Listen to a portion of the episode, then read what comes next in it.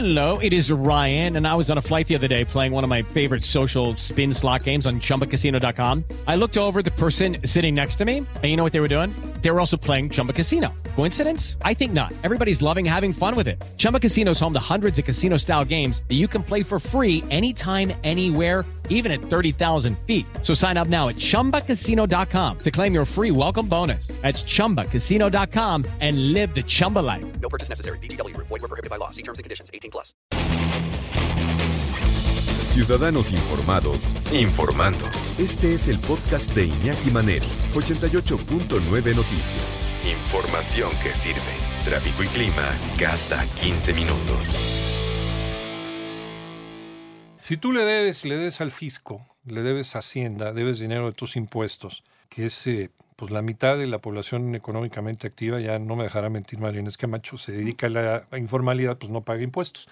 Pero los que sí estamos dentro del aro de Hacienda, pues nos tiene bien checaditos, ¿no? Y si no pagamos, pues nos avisa y nos manda un requerimiento.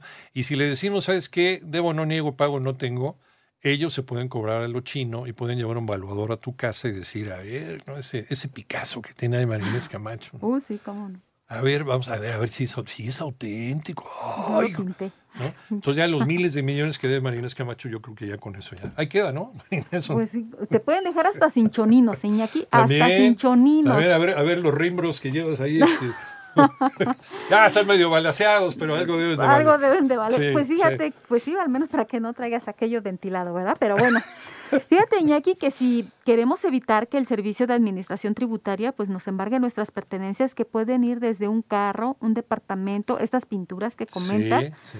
hasta nuestras propias cuentas bancarias, entonces hay que responder a la primera notificación que nos haga la autoridad, ya que aparte tendremos de que pagar una multa que va desde los 1.400 hasta los 17 mil pesos por cada obligación omitida o no reportada. Esto lo recomendó el presidente de la Asociación Mexicana de Contadores eh, Públicos, Jesús Rodríguez Zambriz, quien en entrevista con 88.9 Noticias, pues él nos explicó que primero la autoridad fiscal nos envía un requerimiento al contribuyente, ya sea persona física o moral.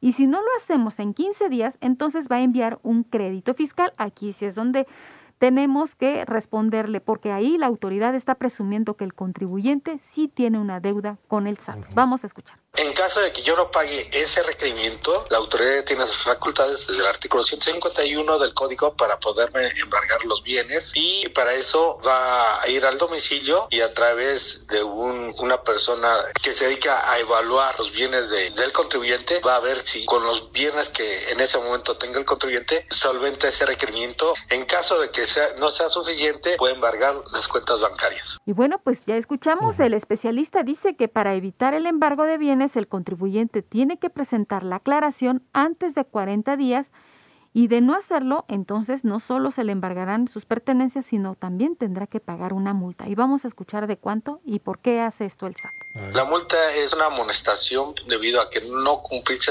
en, tiempo y forma. Va desde 1.400 hasta 17 mil pesos por cada obligación omitida. Aquí, ¿qué, ¿qué pretende la autoridad recaudar? Ya sea dinero o a través del embargo, que a final de cuentas se va a una subasta y esta su- subasta recupera la cantidad del adeudo del contribuyente. O sea, te pueden estar embargue y embargue y embargue hasta eh, el cumplir con lo que le estás debiendo al fisco, por lo que me estoy enterando. O sea, eh, pueden estar yendo a tu casa a embargarte cuantas veces sea necesario para que cubras con eso que le estás, eh, le estás debiendo a los señores de Hacienda. Lo mejor es pagar, lo mejor es pagar a tiempo, hacer tu declaración a tiempo y siempre hay una manera de ponerse de acuerdo con Hacienda. Hacienda no le importa, no le interesa meterte a la cárcel. Hacienda quiere llegar a un acuerdo contigo para que pagues. Los valuadores que lleva el, SAT. el SAT, pues tú tienes que creer en ellos, ¿no? Porque yo no Exacto. soy, a menos que yo sea un experto en, en arte y demás, o, no, pero e- ellos, ellos van a, van a evaluar de acuerdo con su criterio, ¿no? Y le van a dar el precio que ellos consideren. ¿no? Exactamente. Y por ejemplo, ahorita que dices de los valuadores, ellos los acompañan y te dicen, se lleva esto y esto y esto.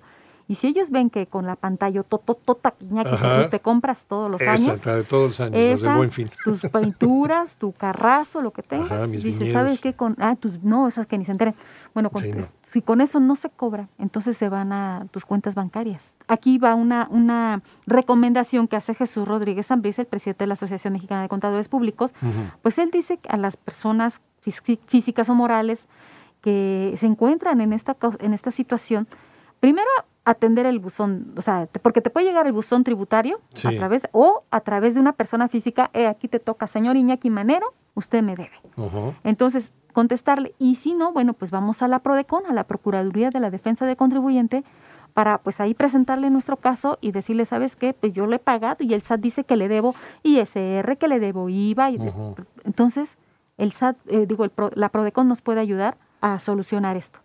Incluso el SAT nos puede aceptar, ¿sabes qué, maestro? Pues no, no tengo lana, pero pues te pago en placitos, ¿no? Dame Eso, chance. eso sí, yo sé que Sí. eso sí lo puede hacer el SAT. ¿no? Puedes pagar en plazos esa deuda que tengas con el SAT. Lo peor que tú, como tú decías, Iñaki, es, es, ¿sabes qué? Pues me hago guaje, no, no pago, porque pues a final de cuentas el SAT ya te había notificado. Te hiciste Lorenzo de Arabia en la primera, Sí. en los 15.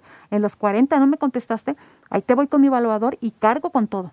Y lo subasta. Aquí lo- el objetivo que tiene el SAT es cobrar, Mm. es recaudar. ¿Cómo?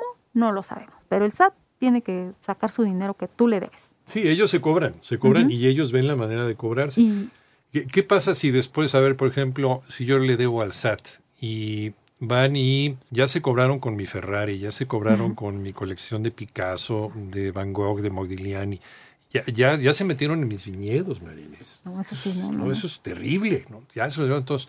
Y con eso, pues no, no, ni siquiera alcanza. Es que depende de cuántas omisiones hayas tenido. Y es por omisiones. Por Ah. omisiones. Por cada omisión, si el señor Iñaki Manero no pagó el ISR, si el señor Iñaki Manero no me pagó el IVA, aparte de las, eh, las multas de los 1.400 hasta los cachitos que comentábamos que eran 14 mil pesos, pues se van ellos te van a seguir embargando. Mi casa en Houston con la Todo. huercotototota, con- Hasta tus choninos agujereados que tengas, también te los van, tus sí. balaceados, Iñaki, también te los van a amonestar, te los van a e- decombarar. ellos, ellos hacen entonces, ellos valúan cada cosa que tengas. Hoy, hoy, por ejemplo, teníamos el, ya en cosas más aterrizadas, lo de una pantalla, ¿no? Esa pantalla dicen, no, pero como esta pantalla ya es de una generación anterior, entonces eh, en lugar de que, de que sea 10 mil pesos, pues te voy a dar, te lo voy a evaluar en 3 mil, entonces nada más le voy a, le voy a sumar 3 mil a lo que debes, ¿no? Exacto. O le voy a restar 3 mil a lo que debes.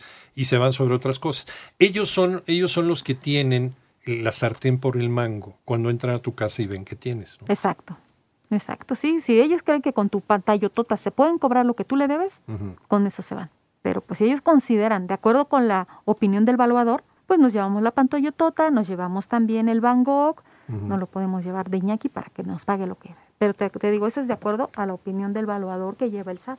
Y si uno no le sabe, Exactamente, exactamente. Pues si uno no sabe, uno no es valor, uno sabe. Pues, a ver, yo pagué, a lo mejor yo el año pasado por esta pantalla pagué 10 mil pesos, ¿no?